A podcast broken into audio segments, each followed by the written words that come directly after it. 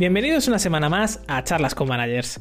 Yo soy Jonathan Centeno y esta semana hablaré con Juan Mavaro y Jacinto Fleta sobre las claves al pasar de ejecutor a manager. Juanma nos contará cómo confiaron en él desde Product Hackers para liderar el equipo de Growth y los miedos a los que se enfrentó, entre ellos el síndrome del impostor y sobre todo el miedo a equivocarse y no poder volver atrás. También hablaremos sobre cómo ganarnos la confianza del equipo los primeros días, la importancia de dejar atrás la ejecución, al menos como la entendíamos hasta ahora, y también de cómo saber delegar. Sin más, os dejo con el podcast de esta semana. Hola, bienvenidos una semana más a Charlas con Managers. Volvemos con formato habitual y nuevo invitado, pero antes Jacinto Fleta, Growth Engineering Manager en Factorial. Bienvenido. Hola, ¿qué tal? Gracias. Y nuestro invitado especial de hoy, Juan Mavaro, Head of Growth en Product Hackers. Bienvenido. Hola, ¿qué tal? Muchas gracias por invitarme. Para que la gente que no te conozca se sitúe quién eres y qué es Product Hackers también, para que la gente tenga un poco de contexto.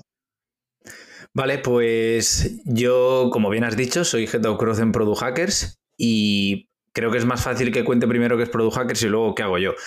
Product Hackers es una agencia que hace growth y al final lo que pone a disposición de las empresas es un equipo donde pues tiene todos los perfiles diferentes que pueden conformar un equipo de growth para ayudarlos en el crecimiento de las métricas clave del negocio. Y nosotros lo que hacemos es, a través del método científico, utilizamos la experimentación para descubrir las palancas de crecimiento. ¿Y cuál es mi rol en todo esto?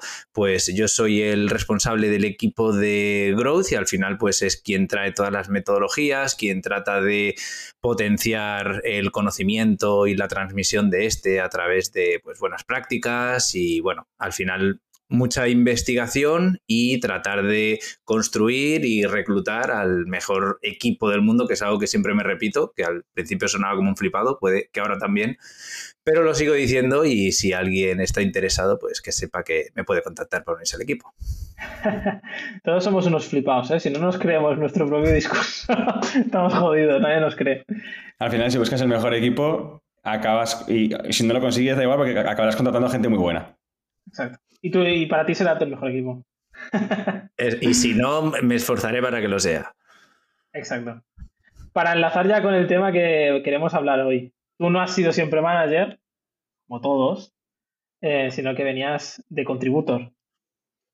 Eso es, sí, yo creo que es un poco el, el, paso ¿no? que todo el mundo da, que cuando empiezas a tener impacto como contribuidor y la empresa crece contigo, Mm, hay que dar una nueva forma a la organización, hay que dar una nueva escala. Entonces, ¿quiénes son esas personas que siguen escalando con la empresa, quiénes quieren, quiénes no. Entonces, en ese caso, pues nosotros comenzamos el equipo de Growth. Yo fui el, primer fichaje de, del equipo como Growth Manager y a día de hoy, pues somos un equipo de más de 20 Growth Managers, donde pues al final me, he quedado yo arriba como responsable. Aprovechando lo que acabas de decir, ¿creéis que un buen contributor team siempre tiene que pasar a ser manager? Yo no. O sea, de, hecho estoy totalmente en contra de esto. Eh, hay personas que no quieren ser managers. Creo que las habilidades que tiene que tener un manager son diferentes a las que tiene que tener un individual contributor.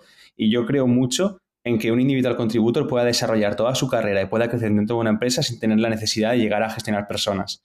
Porque no son no es una habilidad, gestionar personas para mí no es una habilidad que está por encima de, la ejecución, es una, es, una, habilidad que está en horizontal. Es otro tipo de habilidades, ¿no? Y también se necesitan individual contributos y que una persona se pueda desarrollar hasta el, hasta el final, creo que tiene, que tiene mucho sentido. Entonces, para mí, eh, no.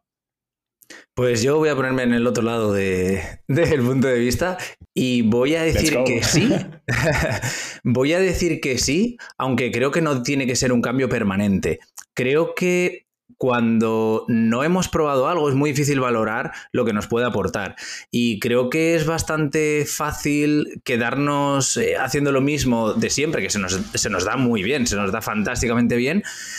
Pero creo que cuando pasamos a probar ese modelo de manager, sí, creo que somos capaces de desarrollar una serie de, habilidades que incluso aunque luego lo deshagamos, que este sería otro tema, pues no, no sé si en todos los sitios se podrá, pero si eso se deshace, creo que al final acabas arrastrando una serie de habilidades que te permiten mejorar incluso tu impacto individual. Eso es lo que opino.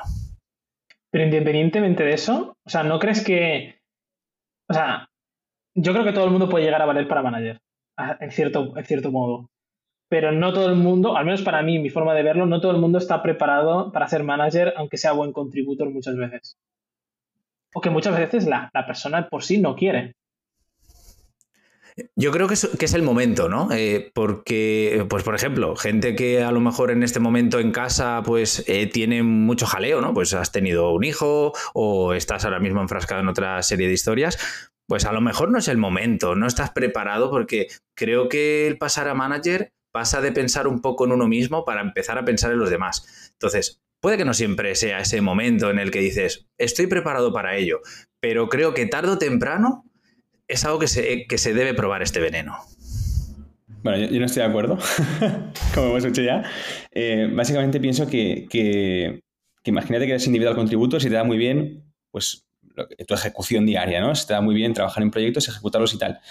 Eh, al final, si esa persona pasa a ser manager, es que va a hacer cosas totalmente diferentes, ¿no? O sea, eh, va a hacer cosas que igual no tienen, no tienen muchísimo que ver con lo que hacía antes y cosas que no le gustan nada. Entonces, igual sí que estoy un poco de acuerdo en que puede que eh, sea bueno que lo pruebe, eh, pero que para tener que desarrollarse dentro de una empresa tenga que obligatoriamente pasar por ahí, es en lo que no, en lo que no, no estoy de acuerdo. Pues es el concepto de siempre, que mucha gente tiene como muy interiorizado que el manager siempre está por encima del contributor, ¿no? Entonces todo el mundo de repente quiere ser manager. Y luego hay mucha gente que dice, o sea, pero yo no quiero estar trabajando con 10 personas a la vez, o sea, yo prefiero estar en mi cueva haciendo mis cosas, sacando mis proyectos y ya está. Y no tiene nada de malo, ¿eh? Ojo. Sí, o, incluso quizá no hay que darle como ese estamento propio de no, es el manager de X personas, sino a mí me gusta mucho el concepto de aquellas personas que le gusta mucho la cueva, ¿no? Cuando le empiezas a poner un par de juniors a su alrededor, empiezan a ser como mucho más didácticos, tratan de eh, lo que él ya tiene en su cabeza, busca la forma de, de hacerlo transmitir a los demás. Entonces, cuando has probado eso y has estado enseñando a otros y te, has estado preocupando por otros, vas a percibir cómo otras personas que están en la cueva también lo hacen. Así que en el momento que tú vuelves a la cueva vas a pensar, hmm, tengo un nuevo punto de vista ahora. O sea, estoy totalmente de acuerdo que desarrolla habilidades, eso sin duda. Pero en cierto modo creo poner una persona, o sea, en una posición tan crítica muchas veces, ¿no? Que al final cuando tienes un manager das un porcentaje de negocio muy, grande o pequeño, pero un porcentaje de negocio. Si es una persona que no está capacitada en ese momento o no le gusta, voy más al lado de no le gusta, ¿no? Alguien que a ti te puede gustar programar, te puede gustar diseñar, pero dices, hostia, pasarme el día reclutando, hablando con equipos, pero si a mí me gusta lo otro, ¿por qué tengo que hacer esto ahora, no? Al final, para mí, esto no funciona. Independientemente de que sea positivo lo que tú dices, ¿no? El, el desarrollar unas nuevas skills que luego te puedan servir, porque luego, aunque seas contributor, sea, tienes que hablar con el de al lado para hacer algo. O sea, trabajar también todo el día en la cueva es imposible. Eh, en algún momento hay que, compartir con el que está delante. Pero no sé si es el, único camino, por así decirlo. Creo que, digamos, una cosa es esa conversión ¿no? Eh, a manager que se tiene que dar por necesidades de la empresa y otra cosa es ¿Cuándo sientes tú esa necesidad? Yo a lo que me refiero es, todo el mundo tiene que acabar convirtiéndose en manager. Yo creo que a lo largo de tu carrera, creo que es, es algo bonito, pero claro, el problema es cuándo. Si no estás preparado, como dice Jonathan, si no estás preparado todavía, o si no te apetece, o si no quieres, probablemente sea un problema para ti, sea un problema para la empresa, sea un problema para el equipo. Pero mi, opinión es que eh, yo nunca quise anteriormente, sentí que no era el momento, pero sabía que en algún momento llegaría, porque era como todavía quería profundizar más en mis habilidades más técnicas, era como no quiero salir tan pronto de esto que me gusta. E incluso más adelante, cuando, cuando tuve que hacerlo, hasta sentí ese miedo también, ¿no? De, uff, ya es el momento de decirle adiós a, profundizar en mis eh, hard skills, por decirlo de alguna forma. ¿Cuáles han sido para vosotros mm, las claves, digamos, de, más allá de los miedos, que ahora hablaremos también, pero cuáles han sido vosotros para las claves porque cuando habéis pasado de manager, o sea, de contributor a manager? También porque un poco lo que tú comentabas, Joma. Yo creo que nadie se plantea de inicio ser manager. Tú te planteas ser, ¿no? como de pequeños, ¿no? Yo quiero ser bombero, yo quiero ser... Pero nadie dice, quiero ser manager y gestionar un equipo de personas. No, no, no. Eh, creo que a esos niños que lo dicen en el colegio los separan del grupo y los meten en algún sitio extraño. vale, eh, Jonathan, la pregunta, ¿cuál era exactamente? ¿Qué has dicho? O sea, ¿cuáles han sido para vosotros las claves, en, más allá de los miedos, que ahora entraremos, de pasar de contributor a manager? Para mí, las claves, o sea, una cosa que, que, hice que me vino muy, muy bien, es poner las cartas encima de la mesa. Es decir, en lugar de intentar ocultar mis debilidades al equipo para parecer una persona fuerte las primeras semanas, hice todo lo contrario. Dije, mira, voy a coger este reto, estas son mis debilidades, pongo las cartas encima de la mesa, porque al final esto no es una lucha de egos, de, eh, no, tienes que mostrarte fuerte, al final esto es, para mí es una lucha de todos juntos contra el mercado, ¿no? Entonces, poner las cartas encima de la mesa me quitó una presión bestial, sobre todo cuando, cuando la reacción por parte del equipo fue, genial, estas son mis otras debilidades, cada uno empezaba a mostrar un poco sus debilidades y, y con todo encima de la mesa y esa transparencia inicial me ayudó una barbaridad las primeras dos semanas. Sí, para me, encanta porque eh, ahora sí que estoy totalmente de acuerdo con, eso que dices. Eh, creo que es súper importante no, no, tratar de hacerse el, fuerte, ¿no? Eh, o hacerse el que ya lo sabes. al final creo que es un ejercicio de humildad, de entender que las habilidades que tienes hasta ese momento no tienen por qué seguir funcionándote para lo que se viene ahora. Entonces, son habilidades que además no, es tan sencillo como irse a YouTube y verse unos vídeos. Eh, ¿Cómo se hace eh, algo en Google Data Studio? Eh, no, no. Es algo mucho más complejo y además es muy poco replicable porque va a depender del tipo de equipo que tengas, de la cultura de empresa. En cambio, Google Analytics es Google Analytics aquí, es Google Analytics allí. Así que creo que normalizar que nadie sabe lo que está haciendo al principio, transmitirlo y pedir ayuda, creo que son eh, claves súper importantes. Y a, mí personalmente, un ejercicio que me ayudó mucho fue el de aceptar, ¿no? Es, para mí era un ejercicio de aceptación porque en el momento que te haces manager eh, es un momento delicado, ¿no? Eh, estás dejando de hacer cosas que te encantan para ayudar a otras personas a que lo hagan de la forma en la que tú no lo harías, en una forma diferente. Y tienes que aceptar ¿Por qué eso. ¿Lo aceptaste? ¿Por qué acepté el cambio? Pues al principio me convencieron de, que sería, de que sería la forma en la que podría tener mayor impacto en, la compañía y es como, eh, creemos que así ¿no? Eh, tus habilidades van a ser mejor aprovechadas y yo tengo mucha confianza en, el CEO y en el equipo directivo y por eso eh, creí que era el camino y confié en ellos. Y, creo que ese ejercicio de confianza también es útil. Y a partir de ahí, bueno, yo, yo les di un. Les dije, ok, pero a mitad. Es decir, quiero gestionar, pero quiero, aunque sea, estar gestionando un cliente porque no quería dar como el salto completo, ¿no? Quería amarrarme todavía un poco a, esa vida anterior. Así que fue un poco así mi cambio. Yo empecé con, con 50% eh, desarrollador, 50% manager, un poco iluso de mí, de decir, bueno, voy a poder dedicar la mitad de mi tiempo a, a ser desarrollador. Y poco a poco, que al principio fue así, pero poco a poco vi notando cómo la parte de gestión de personas iba aumentando poco a poco, pero sin pausa. Y al final de repente me vi diciendo, wow, si tengo que trabajar en, esta, en este proyecto y tengo que desarrollar este código, no me va a dar la vida. Entonces fue cuando ya dije, vale, ha llegado el momento de dar el, salto a ser puro manager, eh, porque no voy a poder llevar los dos roles a la vez. Me, pasó exactamente lo mismo. Y es más, yo me di cuenta con mi calendario, porque a mí me gustan mucho los periodos de concentración largos, donde puedo hacer muchas cosas y en, a lo mejor en cuatro horas seguidas hago lo que cuando tenía ese rol compartido hacían toda la semana, porque no siempre tenía dos, tres horas, sino pues tienes una reunión aquí, tienes otra cosa aquí y eso me corta el flow. Entonces, eh, en ese punto me dije, creo que vamos a mejor puedo ser 100% porque además durante ese tiempo ya también entendí ¿no? que de verdad sí que podía tener más impacto, pero tuve primero que verlo antes de aceptarlo al 100%, que, que de verdad era yo la persona y que de verdad iba a poder tener ese impacto. También yo creo que hay un momento en el que todos aprendemos que la ejecución de manager es otra. más allá de el reclutamiento, o sea, mm, al final, aunque tu día no tengas una hora de focus, que haces más cosas de ejecución pura, como entenderíamos de eh, sacar outputs concretos, ¿no? Eh, pues, hostia, a veces desbloquear a alguien en un proyecto o plantear una visión y transmitirla al equipo es parte de la ejecución de, un manager, ¿no? Lo que pasa es que quizá es menos tangible que cuando ejecutas una línea de código, ejecutas un contenido, ejecutas un diseño o lo que sea, que es mucho más tangible. Yo al principio me acuerdo que eh, justo lo que, lo que dice Jonathan, yo pensaba, wow, mi productividad se ha ido a la mierda.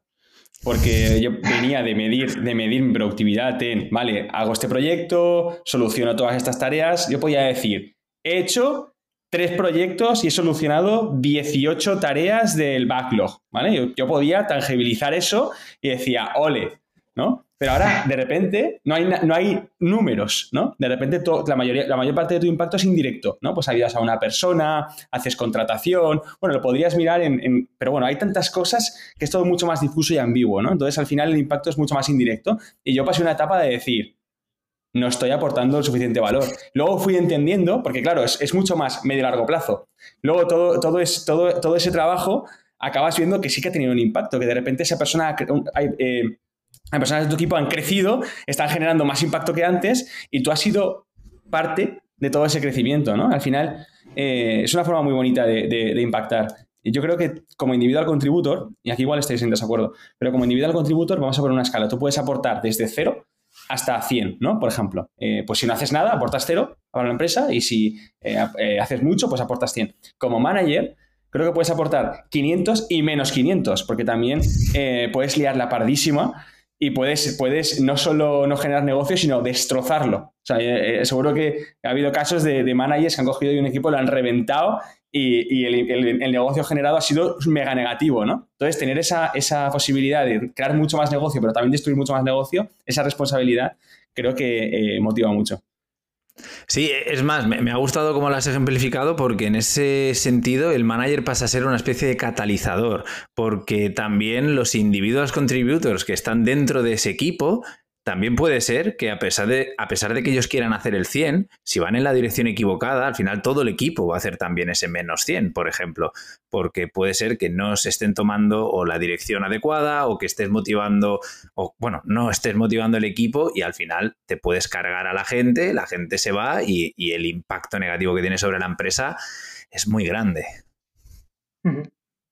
Y añadiría un otro punto, aparte del, que hemos, de lo que hemos ya dicho hasta ahora, de honestidad, de confianza, eh, que es el de delegar. Eh, yo tenía a, mi manager, y mi manager actual, que es Bernat, que durante muchos one-on-ones, prácticamente durante literalmente un año, me estuvo diciendo, Jonathan, tienes que delegar más. Y ya delego, si los proyectos ya no los hago yo, ¿no? Yo entendía que delegar era que yo no hiciera los proyectos, porque yo pasé esta etapa que vosotros pasasteis también de eh, un proceso de, bueno, sí, manager, pero, pero yo hago el diseño de no sé qué, yo hago no sé cuántos y tal. Y yo entendía que, que Bernat siempre se refería a eso. Y yo, es que no diseño, que el proyecto no sé qué lo está haciendo Pepito. Eh, y yo recuerdo un día que aquel día me iluminó, ¿no? Y me, lo enseñó de verdad. Y entonces yo entendía a qué se refería. Em, y lo que hicimos es en un Excel poner todos los nombres de, mi equipo. Y pusimos dos columnas. Una columna con la estimación inicial o qué esperaba de esa persona inicialmente antes de que empezara. Nosotros trabajamos en quarters, eh, tres meses. Eh, ¿Y qué pasó al final? ¿Qué, ¿Cuál fue el, output o el outcome de, ese proceso? ¿no?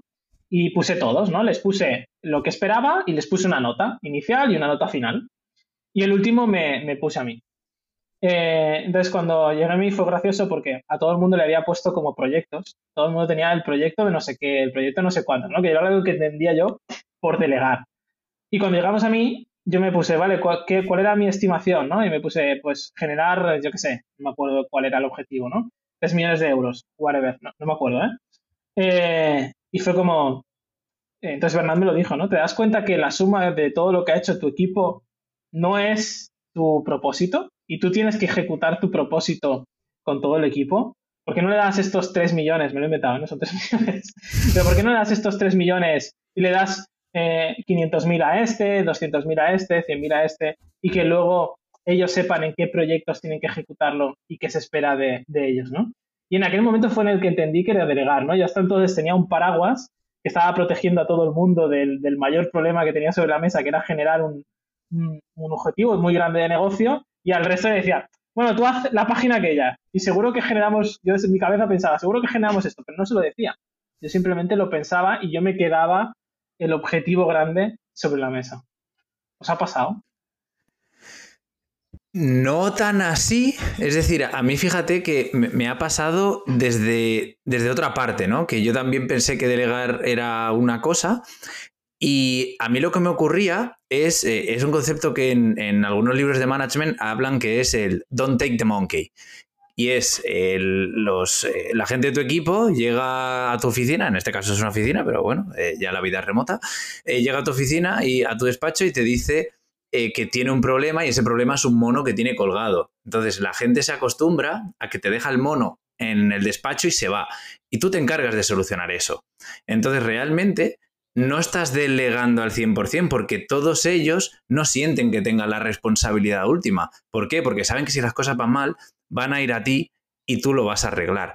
Entonces yo en ese momento en el que al final empecé a decirle, no, no, no, no, este es tu problema y tú lo vas a solucionar, fue cuando empecé a darme cuenta, ahora sí que estoy delegando porque realmente cedo la responsabilidad completa y ya no tengo que tener la cabeza en, ok, todos estos están haciendo esto, esto, esto, a ver qué tal y qué, puedo solucionar constantemente. Así que yo ahí me di cuenta de, lo que era delegar.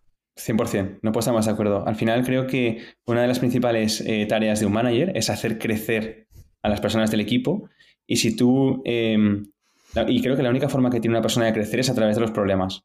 Es una, es una mierda que sea así porque eh, se sufre, ¿no? Pero creo que la, ojalá eh, pudiéramos crecer de otra forma, pero creo que la única forma que tenemos de crecer ahora mismo es toma un problema, enfréntate a él, sufre, ¿no? Lo vas a pasar mal porque es un problema que tienes que solucionar, lo vas a intentar, te vas a estampar, lo vas a intentar, lo vas a conseguir y vas a aprender mucho y haber crecido, ¿no? Entonces, en el momento en el que tienes en mente cómo puedo hacer crecer a las personas de mi equipo, empiezas a dar problemas, no, no requerimientos, ¿no? una lista de requerimientos y, tareas concretas que, tengan que solucionar, que creo que es lo que, lo que a todos nos ha pasado al principio como managers y a mí también me pasó al principio de, no, eh, estas son hay que hacer esto, ¿no? Eh, cuando es mucho mejor decir, a ver, te quiero hacer crecer, este, este es, un problema que tenemos, te, coges tú la responsabilidad de solucionar este problema y es, eres tú la persona encargada de que este problema eh, no, no siga siendo un problema. Y creo que así todo el mundo crece, se aprende mucho más y es una mejor forma de delegar.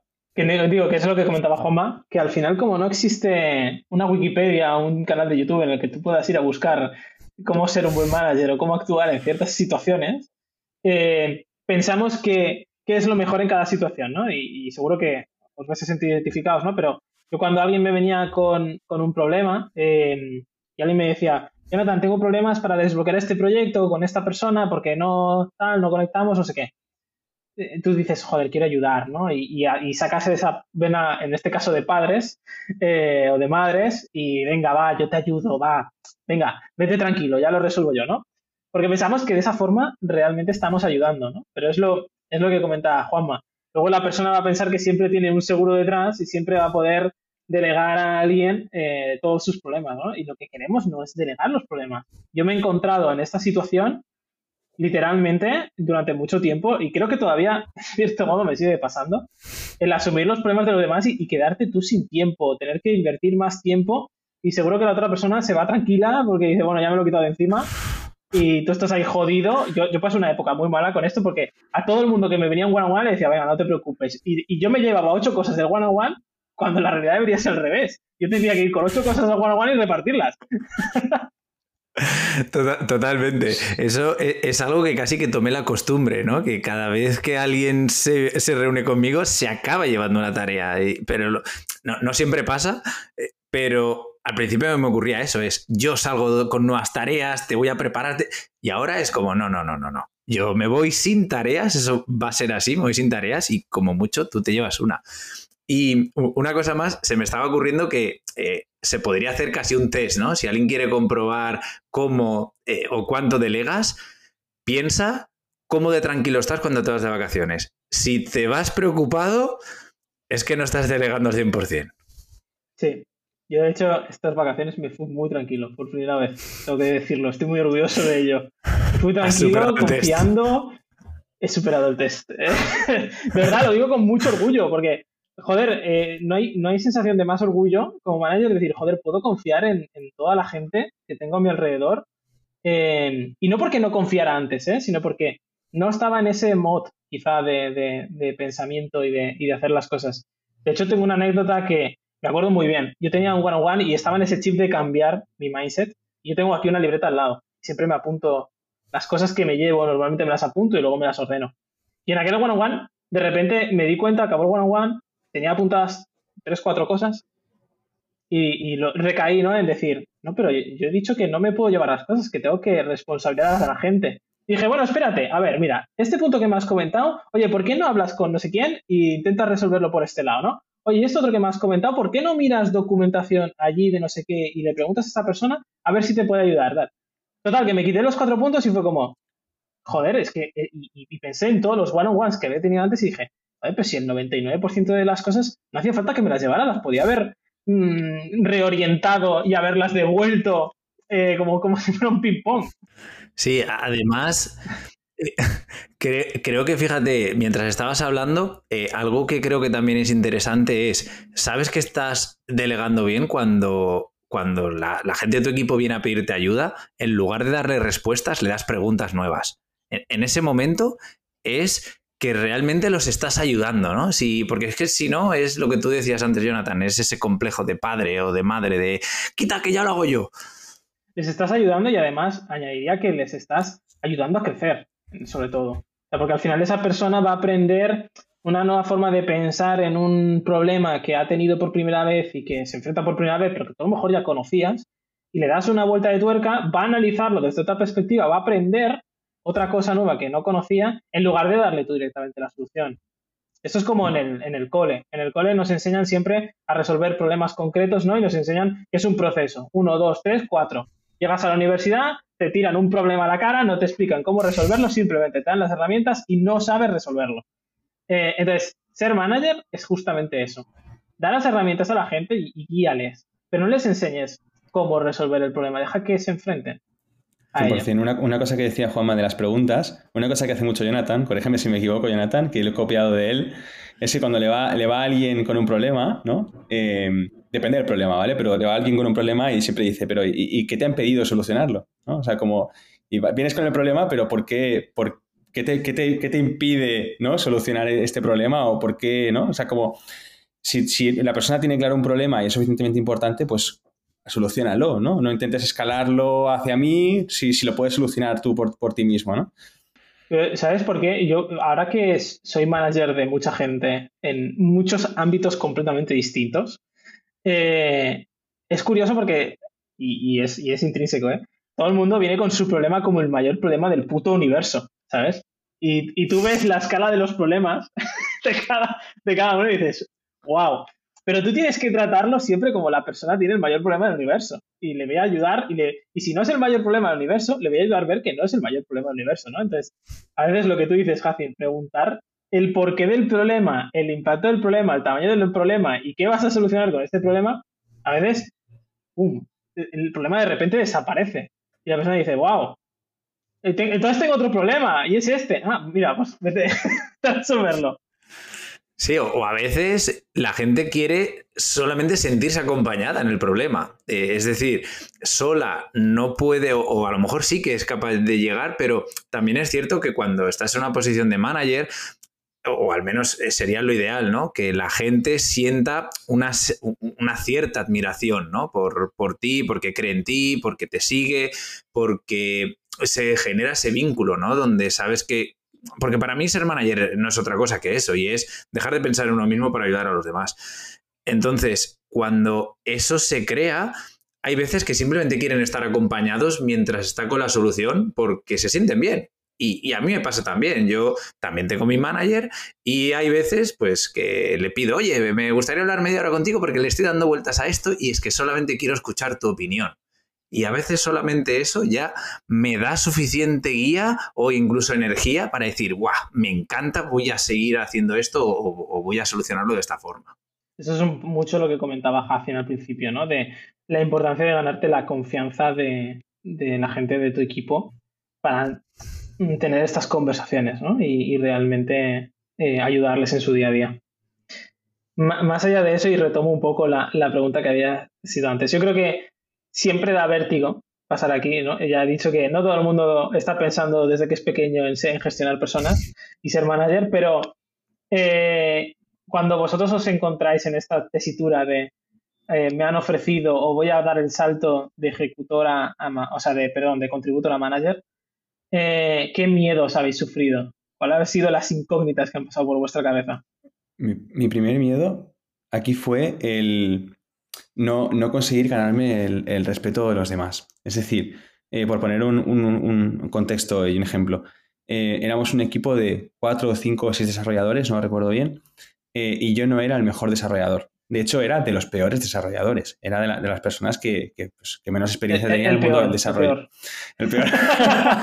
Lo siento, Javi. Sí, vamos, sí, a poner, seguramente, vamos a ponerlo dramático. Seguramente sería el peor. Seguramente sería el peor. Pero porque eran muy buenos los demás, ¿eh? No porque yo fuera muy mal.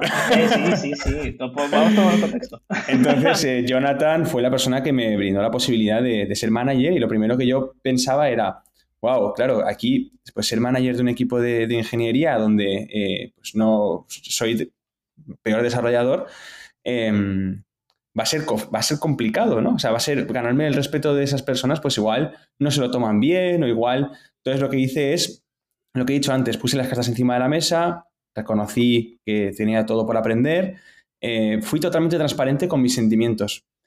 Y lejos de, que el equipo me, empezara a ver como alguien débil, simplemente pues eh, me empezaron a, respetar y, creo que eso ha sido una de las mejores decisiones que, he tomado, el mostrar mis, mostrar mis, mis debilidades, porque creo que se ha generado un ambiente de transparencia que ha permitido que luego eh, la gente del equipo no solo reciba feedback por mi parte, sino que me dé feedback a mí. ¿no? Eh, hay personas del equipo que me dicen cosas que yo puedo mejorar. Eh, que eso es maravilloso y eso, es otro de los miedos que tenía, ¿no? Que antes, cuando era individual contributor, eh, las personas del equipo me daban feedback y me decían, Jacin, esto lo puedes hacer mejor, esto tal, no sé qué. Y digo, vale, ahora cuando pasas a ser la figura de manager, ese feedback va a desaparecer. Eh, y me gustaría también que, me dieran feedback, que el feedback fuera bidireccional. Y eso luego acabó pasando. Por eso, ese ambiente de transparencia y honestidad creo que viene muy bien. ¿Por qué crees que nace este miedo? ¿Por qué nace este miedo? Pues porque al final vas a tener que gestionar a, varias personas eh, y, no, tener el, no tener su... Estoy diciendo todo el rato respeto, pero no, es respeto, es la que confíen en ti, ¿no? No tener la confianza de que vas a ser un buen manager, eh, pues puede generar un, momentos que no gustan a nadie, ¿no? Momentos eh, muy duros. Em, yo creo que el miedo viene por ahí. Que luego la realidad siempre es mucho más light de ese pensamiento que tenemos en la cabeza, que todo lo, lo tenemos súper grande y luego lo vivimos y no es para tanto, ¿no? Pero creo que el miedo viene de ahí. creo, Jacín, que a lo mejor también, sobre todo en el caso de, equipos de ingeniería, ¿no? Donde la parte técnica es súper importante, la parte de comunicación menos. Entonces, puede ser que este tipo de miedo también nazca debido al peso propio que tiene dentro de un equipo de ingeniería la, la parte técnica, ¿no? Porque en mi caso ese miedo lo tuve menos debido a que quizá pues eh, los equipos de growth, como ya de por sí tienen que comunicar mucho, transmitir mucho, eh, y, es un equipo ¿no? muy colaborativo eh, constantemente, muchas sesiones de ideación, entre todos construyen juntos, puede ser que eso hiciera que, al menos yo ese miedo no lo tuviera. Sin embargo, el, miedo que, yo sí que tuve era el, el hecho de que las relaciones cambiaran que en ese momento, ¿no? Pues lo que digo, estás en un ambiente muy colaborativo, todos ideando, todos priorizando, eh, pensando cómo, cómo, hacer crecimiento, experimentos, etc. Y de repente te das cuenta que este buen rollo puede desaparecer porque pasas a ser la persona que, es como la que tiene la balanza, ¿no? Sí, exacto. Es que parece que es una palabra tabú a día de hoy. Jefe, es el jefe.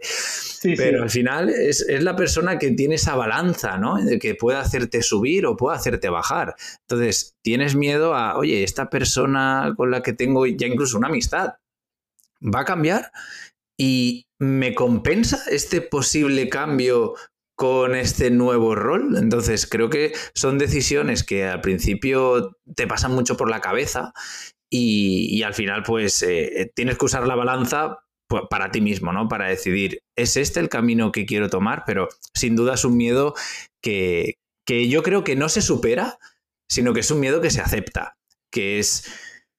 Va a cambiar, e, es así, no, no, no puedes. O sea, ¿sientes, ¿sientes que ha cambiado?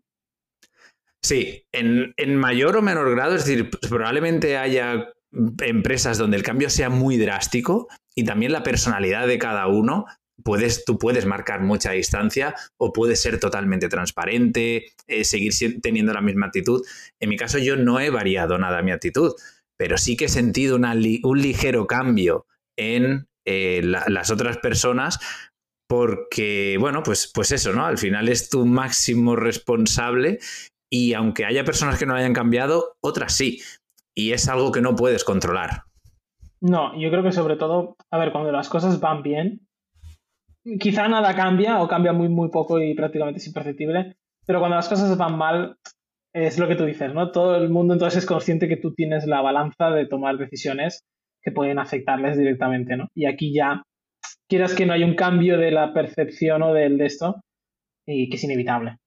No estoy al 100% de acuerdo, estoy de acuerdo en muchas cosas, pero no estoy al 100% de acuerdo porque yo creo que, eh, bueno, en mi caso cambió muy poco, prácticamente nada, ¿no? O sea, los compañeros me trataron me trataron igual. Eh, y también creo que el, ayudó mucho el ambiente de absoluta transparencia, que yo por la calle no puedo ser tan transparente. Con la gente que no conozco, si soy tan transparente, acabo recibiendo una paliza. O sea, no, pero con, el, equipo de forma voluntaria se elige ese marco de, transparencia donde cualquier cosa, se, puede dar feedback en cualquier momento, eh, nos decimos las cosas y no hay no hay dos caras, ¿no? No es como una cosa que me dicen a mí, luego por detrás se piensa otra. Eh, entonces, eso también ayuda muchísimo a que las relaciones no cambien, porque al final pero es... quiero decir, Jacin, o sea, una cosa es dar feedback y, ayudar a crecer a alguien, y otra cosa es cuando a alguien, por así decirlo, le sacas tarjeta amarilla, ¿no? Y le dices, oye, no vamos bien, mm. si sigues así, no puedes seguir. Eh, pero no me ha pasado nunca, no me ha pasado nunca el haber sacado una tarjeta amarilla y que la persona no estuviera de acuerdo. O sea, es decir, eh, me ha pasado el caso de sacar tarjeta amarilla y roja, em, pero en, todos esos, en, todos esos momentos, esa persona, como ya había habido, había habido un ambiente de total transparencia y se llevaba tiempo hablando de los problemas y, yo no solo de feedback, sino que también intento entender si esa persona está de acuerdo, porque sí, porque no, debatimos, llegamos a la raíz del, problema, esa tarjeta amarilla, esa tarjeta roja, se la hubiera puesto esa misma persona a sí mismo. ¿no? O sea, es como eh, ambos estamos eh, muy alineados en que hay un problema ahí que, y que, se tiene que resolver.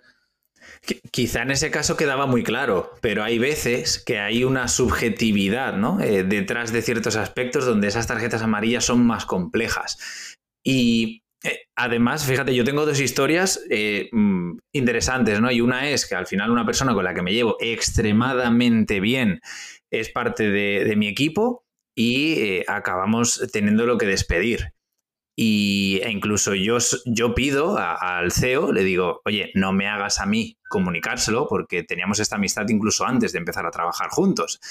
Y una amistad de, de vivir juntos incluso, ¿no? Entonces, fíjate que la relación no se deterioró en absoluto, que incluso pues hacíamos coñas de estábamos comiendo y me decía de broma, despedido, despedido, ¿no? Me, me hacía él a mí la broma. Eso no siempre puede ocurrir y hay veces que me ha pasado lo contrario, de solamente con una tarjeta amarilla verse enfriar ese, e, esa relación o incluso eh, creo que cuando hay varios órdenes de magnitud de diferencia, es decir, eh, por ejemplo, nosotros en Product Hackers tenemos eh, los Growth Managers, luego hay Squad Leaders y después estoy yo entre los squad leaders y yo hay muchísima, muchísima relación porque nos vemos muy de seguido. Pero yo sí que, por ejemplo, noto que con los growth managers les cuesta más llamar a mi puerta. Ya si antes eh, me escribían por Slack para otra serie de cosas, ahora, ahora es como, no quiero molestar. Y entonces ahí, pues son como pequeños mm. matices donde sí que veo que, las relaciones han cambiado y, y, no porque yo quiera, sino porque al final, pues, ocurre. O, esa es mi opinión, ¿eh? Sí. No, yo, opino igual. De hecho, eh, hace poco he promocionado a un manager más intermedio y, y, obviamente pues los managers que tenía directamente reportando a mí ya no reportan a mí, ¿no? Y, tengo esa misma sensación que tú tienes, que, ya no, eh, ¿no? El, venir a hablar contigo casi es como, o sea, es que no quiero molestar, no quiero, no pasa nada tampoco, ¿no? Pero siempre hay un cierto cambio. Más o menos, se nota más o menos, pero yo siempre he notado cierto cambio. O más allá de eso, con, terceras personas, ¿no? Eh, yo soy una persona que odio mucho los títulos y me da igual.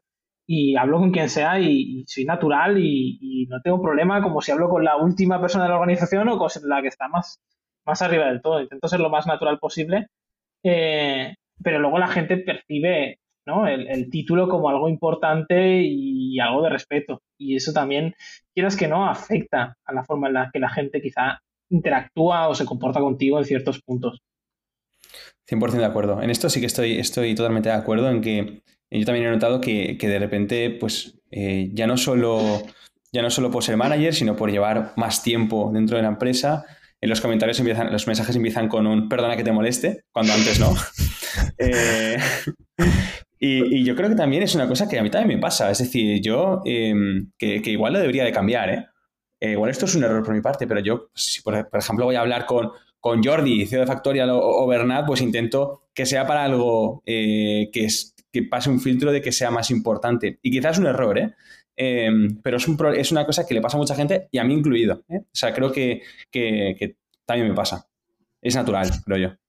Creo que, para prevenir esto, porque no se, no se puede anular, es decir, yo, yo creo que va a pasar, ya, digo, ¿no? Mayor o menor medida. Y por ejemplo, cuando empieza una persona nueva, eh, como claro, al final somos un equipo 20 growth managers, en total 34 eh, contando ingenieros y diseñadores cuando empieza una persona nueva, yo siento que estoy muy lejos ¿no? de, esa persona que entra. Entonces yo me esfuerzo, incluso me pongo recordatorios de pregúntale qué tal la semana, qué tal le parece la experiencia en Product Hackers, qué tal, porque así siento un poco la base de decirle claramente, oye, mi puerta siempre está abierta para lo que necesites porque aunque luego nunca vaya a tener contacto con él porque, o con ella, ¿no? Pero creo que es algo que al menos a mí me hace sentir, decir, bueno, yo estoy haciendo todo lo que puedo para que esto no pase. Si pasa, pues tendré que aceptarlo. Una de las cosas curiosas que, bueno, no es, no, es una anécdota mía, pero es de, Jordi, eh, CEO de Factorial. Jordi, desde que empezó Factorial, siempre ha tenido un café con toda la gente que entra a Factorial. Eh, al principio tenía un café individual. Yo tuve un, mi café, bueno, no fue un café, fue una reunión y hablamos de la vida un poco y de temas de Factorial. Eh, y a día de hoy Jordi sigue teniendo un café, ahora ya no es, no es de una persona a una persona, eh, no sé cuánta gente tiene ya en esta reunión, cinco o seis personas, pero sigue haciendo cafés con todo el mundo que entra en Factorial, para justamente dar esa, esa sensación de cercanía. porque yo creo que al final es importante, a mí me da mucha rabia cuando tiene su pro y su contra, voy a decirlo, ¿no? Pero por un lado hace las cosas más fáciles a veces cuando las cosas están atascadas eh, y, es fácil desatascarlas, ¿no? Que a veces antes costaba más y ahora cuesta un poco menos. Pero por otro lado, yo siempre tengo la sensación constante que la gente opina cosas y no me las dice. Y yo quiero que todo el mundo me diga lo que está pensando porque a lo mejor yo estoy equivocado y, la persona tiene toda la razón y tiene la mejor idea del mundo y no me la dice por miedo a, que yo le diga que es una mierda o lo que sea, ¿no? Y, es una putada, pero eso realmente, en cierto modo, cambia aunque no queramos. El otro día haciendo, haciendo encuestas al equipo de las cosas que salen bien del onboarding y las cosas que salen mal, dos personas mencionaron lo del café con Jordi y pensé, joder, tío, me estoy currando un onboarding que flipas y va Jordi, se toma un café y ya, y destacan eso. No, pero es que incluir fuera, el café, ese es el aprendizaje. el próximo mordiño con un café, bueno. no, pero sí que es verdad que, que, ayuda mucho el, el, presentarse y parecer accesible eh, para que te lleguen eh, problemas y, y, todo fluyamos mejor, 100%. Em, para acabar, ¿qué consejo le daríais a alguien que o bien se va a enfrentar a ser manager porque va a dar el salto, o bien quiere realmente eh, hacer este cambio y hacer esta transición. No lo hagas. es broma, es broma. ¡Hostia, Juanma! y aquí acaba el podcast. tengo, que meter, un corte. Vuelve a empezar. a ver, eh, yo consejos muy rápidos. Si tienes mucho ego, te va a salir muy mal. O sea, si crees que eres mejor que tus compañeros porque sí, eh, se va a ir a la mierda, no solo tú, sino el equipo y lo vas a pasar muy mal. Es muy, muy, muy raro y muy difícil que haya un manager con ego que, lleve, que lleve bien un equipo, porque al final eh, tienes que, darte cuenta de que esto no trata de ti, no trata de que tú seas la estrella, sino que trata de hacer crecer a, la gente de tu equipo. Por lo tanto, si tienes ego y aceptas el manager, seguro que lo vas a pasar muy mal, va a ser un fracaso y te vas a dar cuenta de que, de que la vas a liar pardísima. Que igual viene bien ese baño de realidad. Em, y luego, poner las cartas encima de la mesa, que esto también está relacionado con el ego, ser vulnerable, este, mostrar las debilidades, confiar en el equipo, ser transparente y pensar que, al final tu misión es hacer crecer a los demás, creo que es, eh, con ese marco todo fluye mucho mejor. Lo ha dicho todo. Eh, ya no, sé qué. Ha sido, ha sido muy bonito, ¿eh? Ha sido para poner la musiquilla ahora. Voy a poner música romántica en este momento. Sí, la verdad que pocas cosas que añadir a lo que ha dicho Hacin y por no repetir sobre lo que dice, dando más contexto, me voy a callar y voy a dejar, Jonathan, que tú digas algún consejo porque no sé qué más añadir.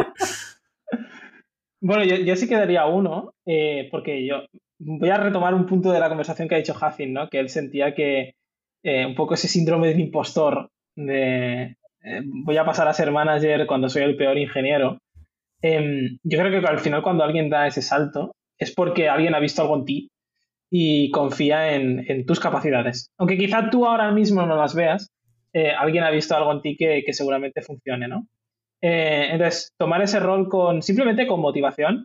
Es, difícil decir, deja al lado el síndrome del impostor porque no se puede dejar, pero coger ese rol con motivación, eh, hacer también lo que hemos dicho, ¿no? Que las respuestas no están en Wikipedia y muchas veces aprenden, ¿no? Y entender que es un proceso de aprendizaje de prueba y error constante.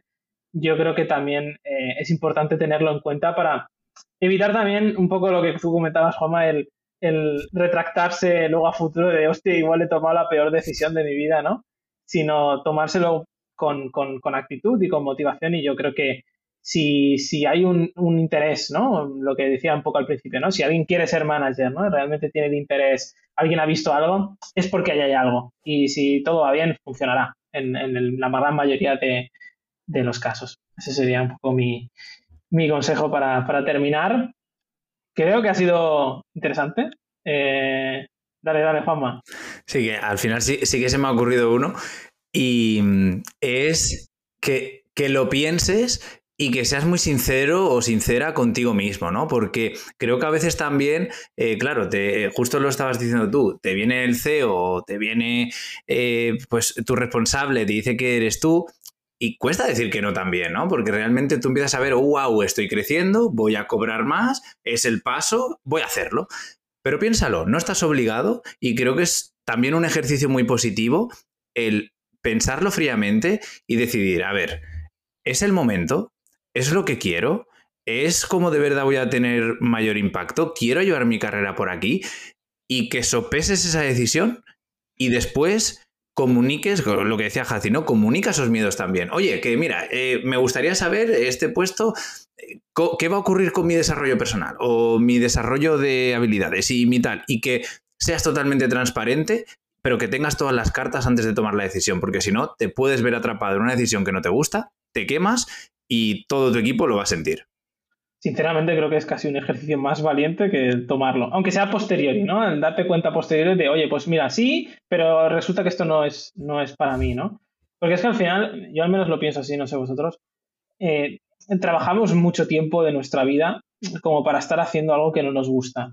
Sí que es cierto que si hay un, problema eh, económico, ¿no? Pues, pues a lo mejor no te queda otra más remedio que pasar por ahí, pero si puedes decidir, yo al menos soy una persona que siempre decido más con, el corazón y con lo que me apasiona que no con simplemente con, el bolsillo, ¿no?